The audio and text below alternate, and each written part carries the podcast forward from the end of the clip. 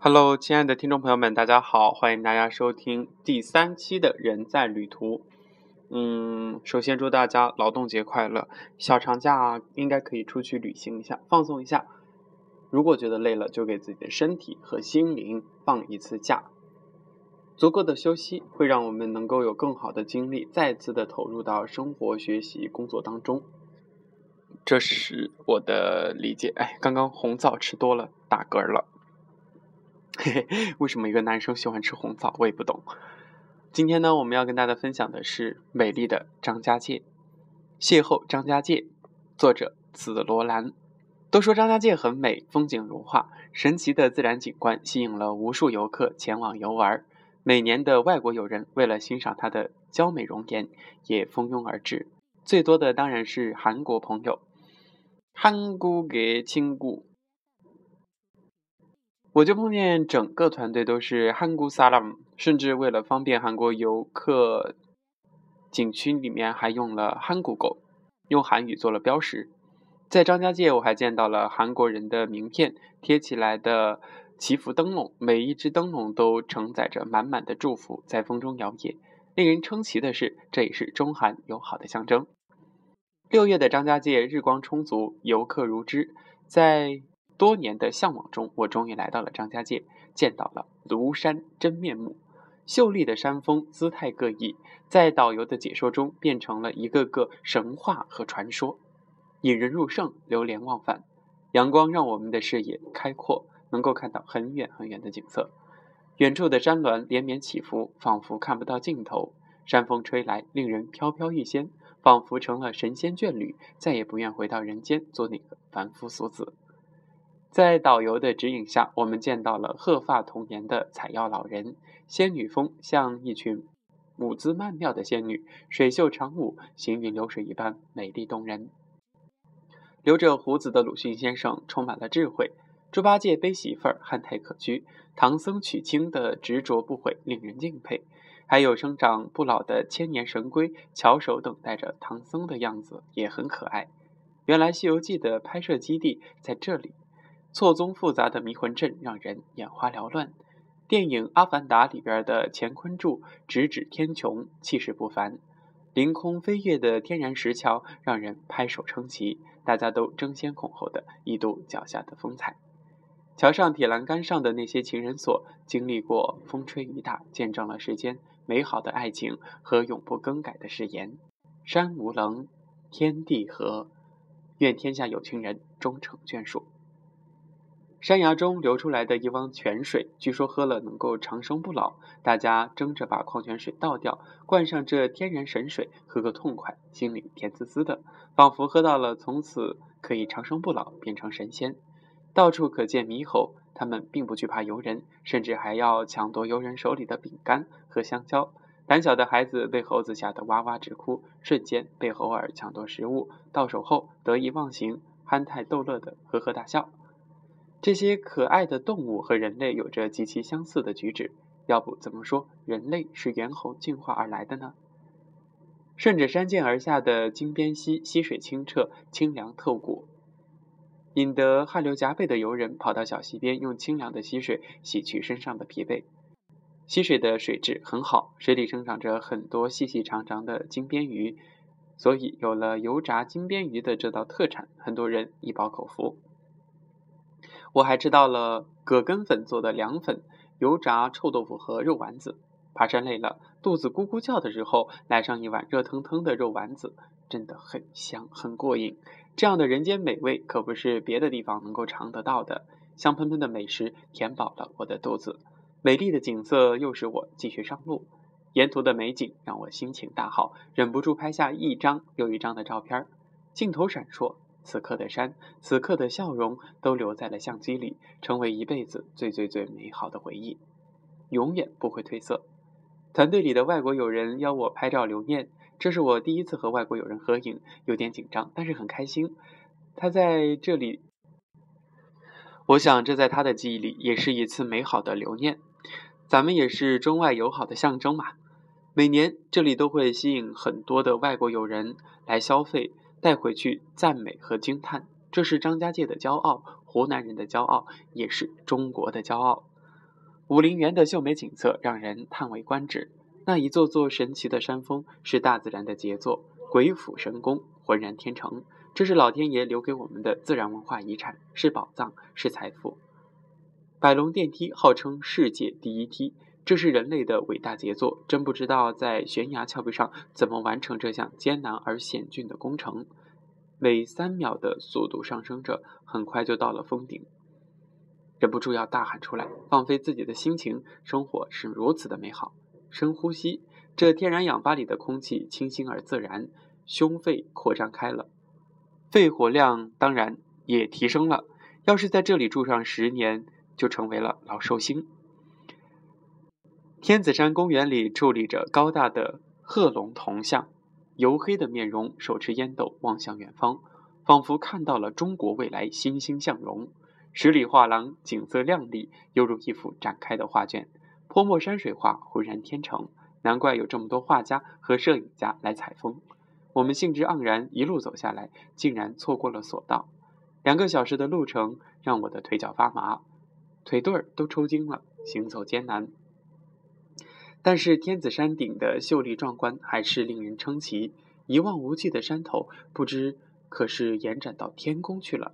也许尽头真的是神仙居住的地方吧。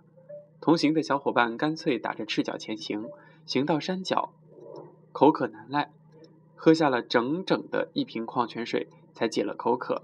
那新鲜的嫩黄瓜也让人备受青睐，虽然价格不便宜，在这里卖上五元一根，景区嘛可以理解。反正都是嗯。沿途看到射箭的靶子，忍不住手痒痒，试上一试。可惜唯有雄性，技艺却差，五支箭只有一支勉强射中，歪歪斜斜的挂在靶子上，仿佛在嘲笑我的水平之差，实在令人汗颜。好在只是娱乐，博得一笑罢了。小摊贩卖的小玩意儿也吸引了不少人。铁核桃只在电视里听说过，却没想到这里也有的卖。在无数形状各异的核桃中，找到相匹配的两只形状、颜色、大小差不多的核桃，着实不容易。真像月下老人的牵红线呀！北京的核桃文化已经成为一种文化市场了，有的极品核桃能卖到一百多万一对，真是令人啧舌。所以说，只要有人的地方就有市场经济。民族特色的裙子，有着漂亮珠绣的文化衫，清凉的草帽，精致的化妆盒，镀银的手镯，着实让人看得眼花缭乱，却价格还不贵。不管三七二十一了，买了一大堆，送朋友也好，自己珍藏也好，礼轻情意重。当然还有解馋的特色小吃：野山枣条、葛根糖、姜糖。软软糯糯的米糖，上面沾满了芝麻，吃的满口留香，满足了很多人的食欲。闲不住的我，晚上去观看了大型晚会，据说是张艺谋导演的舞台剧，服装、灯光、道具、演员都很到位，剧情也不错，有点像央视春晚的感觉。没想到是剧场，人满为患，这么多人来看表演，哭嫁、湘西赶尸都是地方特色表演，别的地方是看不到的。听说还得了奖。三十分钟的室内表演很快就结束了，大家来到露天广场，在台阶上坐下，继续欣赏气功表演。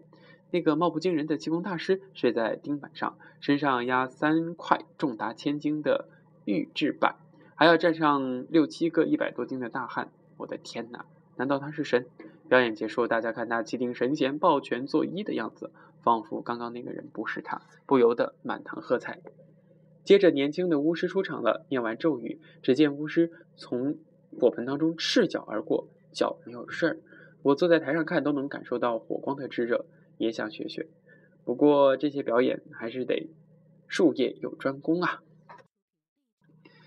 最后一天行程，游了著名的溶洞——黄龙洞，在洞口排着长长的队伍，终于轮到我们进洞了。在穿着少数民族服装的阿妹的带领下，我们来到洞里边。洞中常年恒温，只有二十五度，非常舒适。洞的面积非常大，有上下六层，错综复杂，犹如迷宫。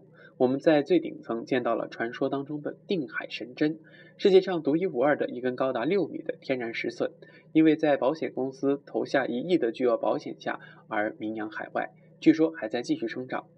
不知道哪天会不会冲破洞顶，直达云霄。我按下快门，留下永恒的纪念。阿妹甜美的歌声让我们忘记了沿途的疲惫。在回音壁，我们大喊一二三：“你快乐吗？”此时此刻的我们非常快乐，在洞里的阴河中乘船前行，河水冰凉透骨，小船开得飞快，水花溅起来，也拨动了我们的快乐。同行的伴侣互相玩水，欢乐的笑声当中，伴随着水花洒了一度。也不知道开了多久，船停了，上岸了。一块石碑在上面写着“响水河”，我们高手双举，按下快门，又是一处值得纪念的地方。来到迷宫，原来是洞中有洞，灯光下乳白色的钟乳石千奇百怪，形状各异。导游说有流水就是活的，一百年来生长一厘米。有一对情侣时，距离接吻还有八厘米，这也就是说还要再等上八百年。这一吻才接得上，真的是考验人的耐性。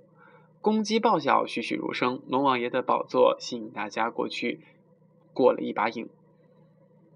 玉龙池的贵妃美丽动人，这些景点让人目不暇接。《西游记》里边的大肚子猪八戒在这里也变成了健美的教练了。接下来的延年有余，金灿灿的大元宝。摸了就有好运的光棍石，带来好姻缘的桃花柱，在导游的解说下，把那些石笋都活过来了。